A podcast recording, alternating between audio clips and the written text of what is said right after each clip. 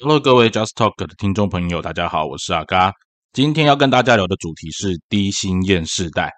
我们的政府宣布要调整基本工资，你对于你目前的薪水满不满意呢？你觉得你付出的劳务跟你所收到的收入是否成正比？那面对政府调整基本工资，你会有什么样的态度去看待它？或者是你预期接下来会发生什么事情呢？这一集阿嘎来陪你聊聊。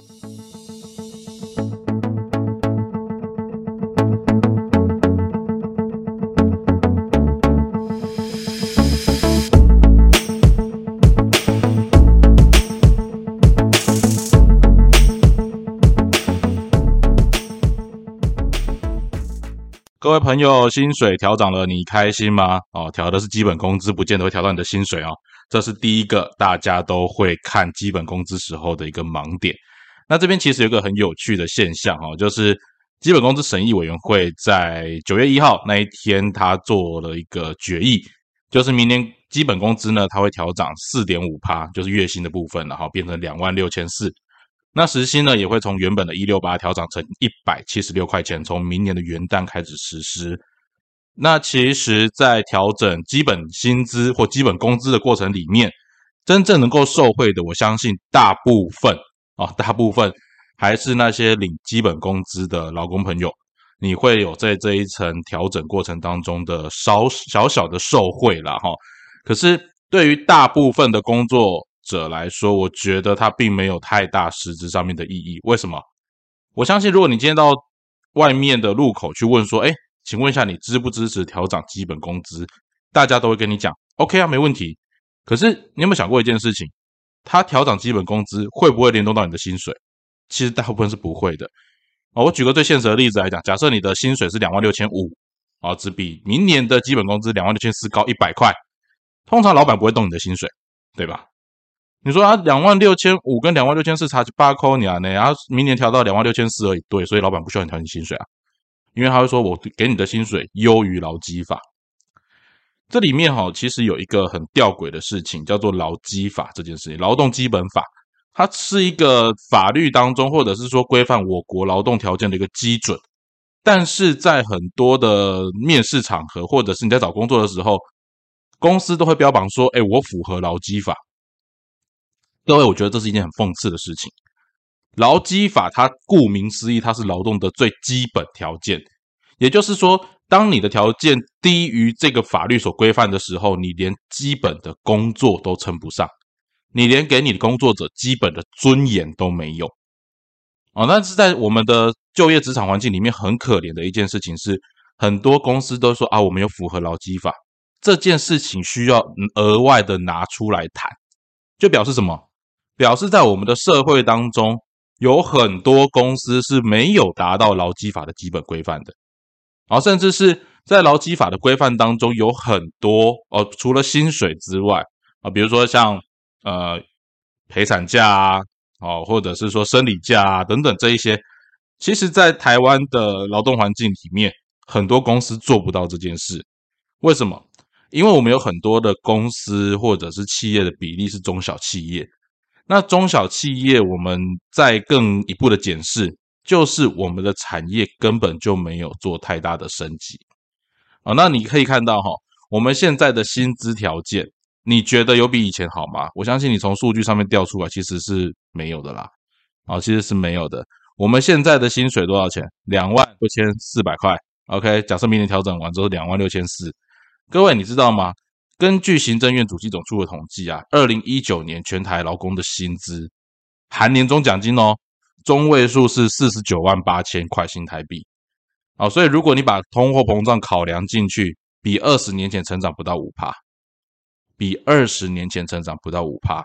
那这二十年来，今那个通货膨胀率成长了多少？那另外一个部分哈，未满二十五岁的年轻劳工哈。他在平均的年薪中位数只有三十四点九万，这如果你把通膨的因素考量进来，比二十年前还低。那其实低薪它会导致的几个很严重的问题，大家都知道，现在房价虽虽然稍微回回来了一点点哈，但是它还是很高。所以你可以看到，这次台北市长在选举的过程里面，很多人都在讲说啊，我要怎么样做，提出我的住房政策哦。但是这里面最大的问题是。低薪它会带来的另外一个很大的反应就是贫富差距的拉大，那也会造成族群之间或者是不同年龄层之间的相对剥夺感。这个相对剥夺感它很严重的地方是，它可能会让人对这个社会的公平正义产生质疑，甚至是会觉得我再怎么努力，或者我在职场上面我怎么用力的表现，我都很难出头。那你会举例啊，说啊，还是有人在这过程当中年纪轻轻赚到大把的钞票，OK？可是各位，这叫特例啊，在整个环境里面，它叫特例啊。如果我觉得对政府施政来讲，你不能拿少数的个案当成你施政进步的一个指标。我再说一次，当政府在施政的时候，你不能拿少数的个案。来当成你施政成长的或者是成功的一个指标。好，刚刚在公部门的时候，我们最常听到就是单位会要我们拿成功案例、成功案例、成功案例。可是你知道这些成功案例是几百几千万个当中挑一个出来，那甚至是今年的成功案例跟明年的案例用的是同一个案例。哦，那所以在这个过程里面，我们的基本工资的调整，大家都可以预期到一件事情：好，基本工资调涨了四点五六帕。接下来企业会告诉你什么？因为基本工资调涨，所以我的人事成本上涨。那接下来我的什么？我的物价也会跟着调涨。各位，这里面就吊诡就来了。你觉得你们公司里面真正受惠于基本工资的有多少人？啊，你如果说钢丢了哈，工厂那些里面可能很多啦，但是对大部分的人来讲，基本工资调涨跟我是没有关系的。我只是觉得这好像是一个社会进步，或者是社会在平衡物价指数当中很重要的一件事情。可是你知道吗？在行政院主计总处里面，他们自己调查出来的结果，调整基本薪资对于整个消费购买力，它是没有相关性的。也就是你调整了基本工资之后，对于整个社会面对通膨、面对消费购物的能力是没有帮助的。那为什么要做调整？为什么要做调整？因为选举要到了，我就讲个现实嘛。因为选举要到了，这些成本转嫁到谁身上？转嫁到企业身上。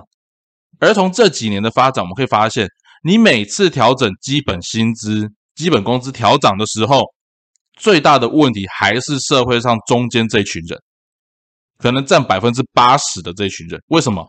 调整的幅度调整不到我。但是物价调整的幅度会影响到我，所有的老板都一样啊，他会跟你讲说啊，基本工资调整了，我米亚东你买他贵一点嘛，因为心不管嘛啊。但是当真的成本就拉高这么多嘛，因为别人跟着拉涨啊。好，今天我们换个角度来讲，比如说我们以早以早餐店为例，早餐店可能他的薪水哦给的比基本工资来的高，但是他的蛋农，比如说他的蛋从哪里来，他的面包农从哪里来？它的吐司、它的培根、它的火腿这些等等的原物料，那些原物料的厂商可能因为它有基本工资有调整，所以他就调整了它原物料价格。那你早餐店要不要进货？当然要啊！啊，进货的时候这个调整的成本谁吸收？这时候老板就会去评估嘛，我要不要吸收这个成本，还是我转嫁回消费者？当整个社会氛围只要看到哦，基本工资调涨了，那我们的物价是不是跟着调涨？这个。氛围慢慢形成的时候，它会导致整个物价跑得比你想象中的还要快。可是各位朋友，如果你的薪水是高于基本薪资的，在基本薪资调涨的过程里面，你的薪水会不会跟着调涨？当然不会啊！哦，当然不会啊！我们前一阵子谈到一件事情，就是柬埔寨很多年轻人想要去出国去打工，甚至在更早之前，我们去澳洲哦，那这些它根本的一个核心的现象都是在于。年轻人对于在台湾、在中华民国境内，我们看不到可以有争取高收入的方式。哦，我们这个时代一个很现实啦，我年我努力，我用功，但是不见得我能够赚到相对应的 payment。哦，跟阿嘎的上一代，阿嘎是三十几岁人嘛，那我的上一代，他们那个年代刚好是台湾经济成长正起飞的时候，你现在可能遇到五六十岁的那一群那个长辈或者是前辈们。他们那时候是有做就会有钱赚，所以那时候你不做你就没钱，所以那时候他们觉得我只要 king 怕扁，我一点碳五级。但是到了这个时代里面来讲，我们第一个阶层固化，有钱的更有钱，穷人的持续延续下来，甚至我们要在上一代的阴影底下，在我们这下一代是延续上一代的物价水准，持续的在过活。这里面会导致几个很有趣的，我觉得也是蛮适合观察一个指标。最常看到就是大家一堆人去考公务员，为什么？各位，你知道公务员在以前的薪水不算高诶，那为什么到了这个时候大家努力考公务员？因为看起来薪水比较高。但是我跟你讲，那是相对的，公务员的薪水其实只调整的幅度一直都不高。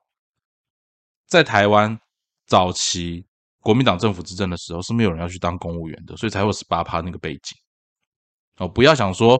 所有的人领公务员就铁饭碗，他就是一个那个，他就是一个值得投入的一个职场目标。No，不是这样的。那时候有能力的人才不会想去当公务员。为什么？公务员赚的跟我在社会上面赚的差那么多哦。所以从这个地方你可以反映一件事情：是我们的社会赚不到钱的时候，大家就觉得公务员好像是个铁饭碗，所以大家对军工教就开始产生了仇视。这是一种低薪逼出来的第一个相对剥夺感，但实际上公务员他们的条件有没有变？没有，变的是谁？变变的是政府，政府背弃了公务员，这是我们第一个要谈的事情。而第二件事情是什么？在低薪的问题之下，所有基本工资的调整，大家第一个想到的就是，那我接下来物价要跟着调涨。但是不好意思，百分之八十的劳工阶级受惠不到这件事情。可是我们却要承担，因为人家说的基本工资调涨而所带来的通货膨胀。我们的通货膨胀会持续的在往上拉。那年轻人或者是说我们这个时代上有老下有小的那个工作者，我们要如何来面对？我们之前都在像阿嘎在教学的过程里面，我常会讲到说，每个人你所要承担的那个负担的人口数，在我们这一代的压力会非常高，那到下一代可能会更高。那其实到了我们这个时代，从一九九零年之后，台湾的实质薪资年增率是不断的在下降的，哦，是不断的在下降的。这个下降的趋势，说实在的，它最根本的原因是因为台湾大多数的产业跟不上时代的需求。你可以想象一下，在那个时期，我们在讲到说，像我们的父母辈，现在五六零年、五六十岁的那一群呃前辈们。他们那个时候正好是台湾走向世界很关键的一个时期。台湾其实没有内需市场，台湾是一个海岛国家，我们必须要靠的是跟世界当中的贸易。可是我们在世界贸易过程里面，我们的角色是越来越重要，还是越来越边缘？我在教学的时候跟学生提到东协加三，这里面没有中华民国。那台湾跟南韩的产业又重叠率这么高的状况之下，你觉得人家会从哪里购买？再来第二件事情是，我们看到所谓的产业升级，台湾的产业到底你自己去算算看，从现在跟二十年前的比较，有改变多少吗？我们是不是还是在依靠台积电？但你知道台积电其实毛利极低啊，台积电是靠量取胜的。但很可惜的事情是，阿嘎在之前的节目有提到，我们除了台积电之外，这种以大量的低毛利来换取看起来好像比较高的利润之外，它里面其实也都是黑心工厂，那工时都爆肝呐。我们都说拿是拿新鲜的肝去换那个换薪水回来啊，但起码人家换得到薪水，可是更多其他的产业呢，换不到啊，换不到啊。我们的产业转型成功了吗？哦，台湾这二十几年来，我们的产业一直裹足不前。你听过政府喊过很多的产业，哪一件事情做了起来？就像我们昨天说的，在提到未来的那个互联网时代，或者提到网络时代里面，我们成立了一个数位发展部。这数位发展部是干嘛？他们搞不懂啊。那这样子的状况之下，政客不断的在内耗台湾的资源。然后民间的力量，我们那个时候在那个一九七零、一九八零年代，那个时候台湾人大量的走向世界，原因是为什么？因为那个时候你只要敢拼，你就可以跟世界接轨。但是各位，科技的发展其实会带来一个最现实的事情，是你企业成长的动能。台湾在扶植新创企业或者是新创产业的时候。我们的技术条件其实没有往上升。台湾有没有很优秀的人才？有，但大部分都出国去了。我们培养出来的优秀人才出国了，为什么？因为薪水跟不上。在台湾这块土地上面，你要努力把薪水撑高很难。我们说过，我们希望把台湾打造成为亚太营运中心，让台湾透过网络时代去连接整个亚洲，连接整个世界，做到了吗？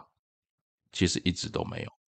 我们的产业转型，我们的双语化政策，在这几年才开始大力的被提及。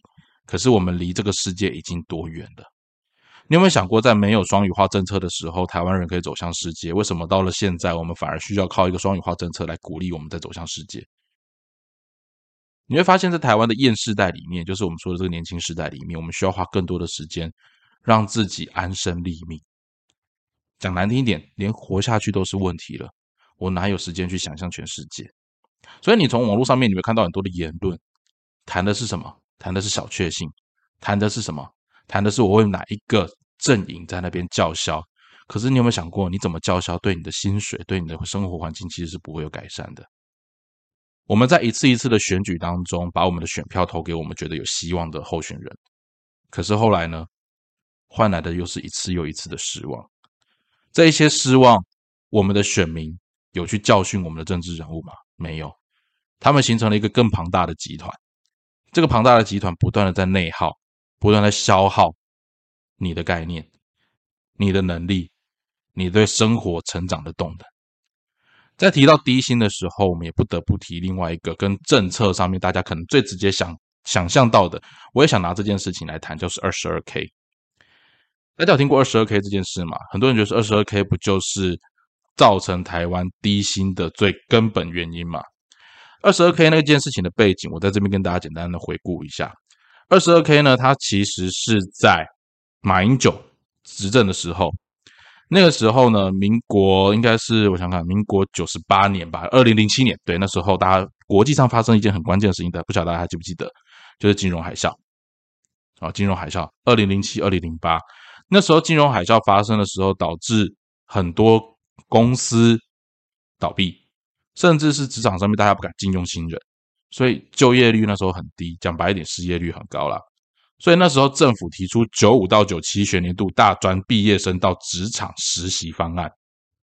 注意哦，他那时候提供的薪资是两万六千一百九。重点就来了，那时候政府拿出来的薪资是两万六千一百九，那你实际上扣除一些劳健保之后，实领会是二十二 k。各位，关键在这里，实领是二十二 k。结果呢？台湾最不缺的就是什么？台湾最不缺的就是批评谩骂。那时候所有的在野党，还有那时候所有的老板，他会认为说啊，既然政府提出二十二 k，那我就是以二十二 k 当做薪资条件开给你。No，各位，政府提出来的条件是两万六千一百九啊，是你实领要领到二十二 k。结果，结果在老板的眼中，他要开出来条件是二十二 k，那你实领呢？根本不到二十 K，那政府为什么那时候要做这件事情？因为他用的是纳税人的钱，他不能给你太高。可是你自己算一下，两万六千一百九等于是我政府提供两万一千六百九的基本基础之下，你产业只要拿出五千块，公司只要拿出五千块，你就可以雇佣一位大学生。拿出五千块是多少钱？三万一千一百九十块。跟现在你看政府标案里面大学生的基本起薪是不是一样？那你再仔细看一下，两万六千一百九，跟现在调整后的基本薪资是不是差不了多少？各位，这是什么时候的事？两千零七年，今年是二零二二年。所以在台湾哈，我们常常需要说，那些政客在攻击、在谩骂的时候，你知道他们永远不缺啊，他们不缺题材，他们不缺薪水啊，他们薪水比你高。可是你知道，他政客在带风向的时候，加上无能的政府解释能力变弱的时候。就会导致社会氛围整个里面就倒向另外一边去啊！当初政府拿完两万六千一百九，结果最后被宣传成什么？大家就是提供二十二 k，政府认为大学毕业生就只值二十二 k，这件事情从头到尾就是个误会。而这个误会是谁造成的？政党之间的恶斗造成的。为什么二十二 k 这件事情对阿嘎来讲印象这么深刻？二十二 k 那时候刚好还是大学生的时候。可是当初在你二十二 K 的政策的时候，阿嘎是参与其中的年轻意见的讨论代表。那时候我们在讨论这件事情的时候，我们很纳闷的是，因为我们那时候没有背景，那政策的部分在决议的时候，我们在讨论这件事情的细节。可是最大的可喜的地方就是，整个社会往风向往另外一边倒。那个时候也是我第一次感受到，原来整个议题的操弄可以这么样的无耻。我那时候其实很好奇的一件事情是，如果你把风向往这边倒，那大家就会以二十二 k 当基本薪资，这对台湾未来来发展来讲是好事吗？政客不 care 啊，政客不 care 呢。那不 care 的结果是什么？老板跟着不 care，产业跟着不 care。我可以给你讲一个现实：台湾赚钱的公司绝对不在少数了。我不是说成立公司就一定会赚钱哦，但是成但是赚钱的公司绝对不在少数。当赚钱的公司不在少数，老板用各式各样的名义，这也是为什么在调整基本工资的时候，大家会觉得你在讨给写的话给哦，爱送哎哦，你根本不会人家差吗？你根本不会人家可怜啊。但是为什么每次调整基本工资的时候，你就要这边改？因为你嫌你赚的东西被吃掉了嘛？台湾人其实是很自私的啦。啊，你说商人不自私，他赚什么钱？对，商人需要自私。可是你有想过一件事情吗？当我们的整个社会环境、社会氛围，我们都是在一个长不大的大饼当中去想办法挖你的、挖我的、挖别人的，我们的饼一直没有做大。政府最大的一个问题是。他没有提供好的环境，他没有提供一个开放的环境，让想要发展的企业或者是年轻人有机会。我们是民主国家，我们不是共产经济，也不是计划经济。在共产党的世界里面，政府它可以是实质的领头羊，因为它整个产业规划，它要什么，它就往什么地方规划。但中华民国是民主国家。我们的产业应该是由民间来发起，而政府该有的责任是什么？政府该有的责任是打造良好的环境。你在法规上面去松绑，你在税制上面去提供优惠。但是我们现在的整个税制、整个法制的是提供大企业优惠，而这些大企业很抱歉，他们大部分因为要顾着既有的已经赚取的果实，他们裹足不前，他们很少人会把钱投入研发当中。台湾从有股市之后，我们花多少时间？你看多少大老板在股票市场里面尽量的是海削别人的钱，他们已经忘记自己本身产业的竞争力了。产业没有在转型，年轻人就算你学了新的技术，你来到这个社会上，你还是无用武之地。那你只好选择去哪里？你有本事就往国外去。那留在台湾的呢？然后留在台湾的呢？有时候不是我们不想去，而是在于我们没有条件可以去。那政府有没有办法打造这样的条件，或者是你用什么样的一个投资环境可以吸引外面的厂商进来？我再常举一个例子来讲，像高雄，高雄很喜欢讲说我们一个软体园区，或者是那个亚湾区，你去看里面进驻的厂商，百分之八十都是传统的船产不是说船产的不好，而是这些船产他们有没有调整他们的技术？没有哎，没有哎，你知道？啊，刚刚在分享一个很现实的例子，很多船厂在研发的过程里面，他想说啊，这开轮八万，这开沙八万，我起码报表狂起来不和款，一都不爱开机。年轻人有没有提出好的方案？有，但是老板都要看到啊，这个我要花钱，那就不要好了。反正我不花钱，我现在可以赚，我还可以固守一部分的费用嘛。啊，如果要再花钱，我就还要再冒险，很可悲啊。我们的企业其实也在一个贫穷思维里面。这是最大的问题。我们的企业也还在贫穷思维，能够赚钱的企业是带着贫穷思维，固守既有的成长果实，他们不愿意再往外去扩张的时候，你觉得在企业里面工作的员工薪水能够改变什么吗？所以在这个时代里面，很多人说，年轻人你要努力，你要积极，你要发挥，你要振作，你要能够发挥你的所长，你要为整个社会环境带来更好的一个进步的条件。我一紧卡在其实我怕命做的，有啊，恁即马他大概快快起来都做那么多。年轻人不是不想做，年轻人在这个环境底下，他连做的动力都没有了。各位，你想想看，在二十年前或者在一九七零、一九八零年代，那时候年轻人想到的是什么？我今天要去哪里赚钱？我今天去哪里我会有机会？但是我今天回到现实社会当中，你问年轻人机会在哪里？他们看不到机会啊！我们每天花的时间是什么？在政府政策里面攻击敌我的阵营。哥，我再举个例子来讲，大家还记不记得宋朝？宋朝那时候内部最大的问题就是党争。OK，宋朝是一个经济强盛的环境，啊，经济强盛。宋朝国力很小，但是他一做喝业啊，啊，有钱人家在干嘛？士大夫彼此互相攻击，彼彼此互相争夺，跟台湾有没有很像？我们曾经赚很多钱，赚很多钱之后呢，大家开始讨厌你，讨厌我，互相攻击。你看我们的连续剧教的是什么样的内容？我们连续剧传达的是什么样的内容？尔虞我诈，社会斗争。我讲难听一点，我们比共产党还会斗啊。那斗争的结果是什么？共产党在斗争的时候，他的经济有起来吗？不好意思，他越多越斗越弱。那民主国家中华民国，在赚到了钱之后，开始发起斗争的时代。斗争到现在还没斗完。斗争到现在，斗到年轻人只剩下斗争这一条路可以走而已嘛？那我们是不是实质走向共产化？为什么？因为当你年轻人赚不到钱，你会希望政府做更多的事。当政府做更多的事，政府就开始慢慢把权力集中。他会告诉你：我要为了要做这件事情，所以我要集中权力。我为了让你过好的、过更好的生活，我需要计划经济。各位，这不是在民主国家行共产之实吗？低薪最大的问题是会造成社会之间的相对剥夺感，族群之间的撕裂跟分裂。当一个国家一个族群充满着撕裂跟分裂的时候，这个国家会不攻自破。台劳这个词，在我读国中的时候，有老师曾经这样子跟我说过。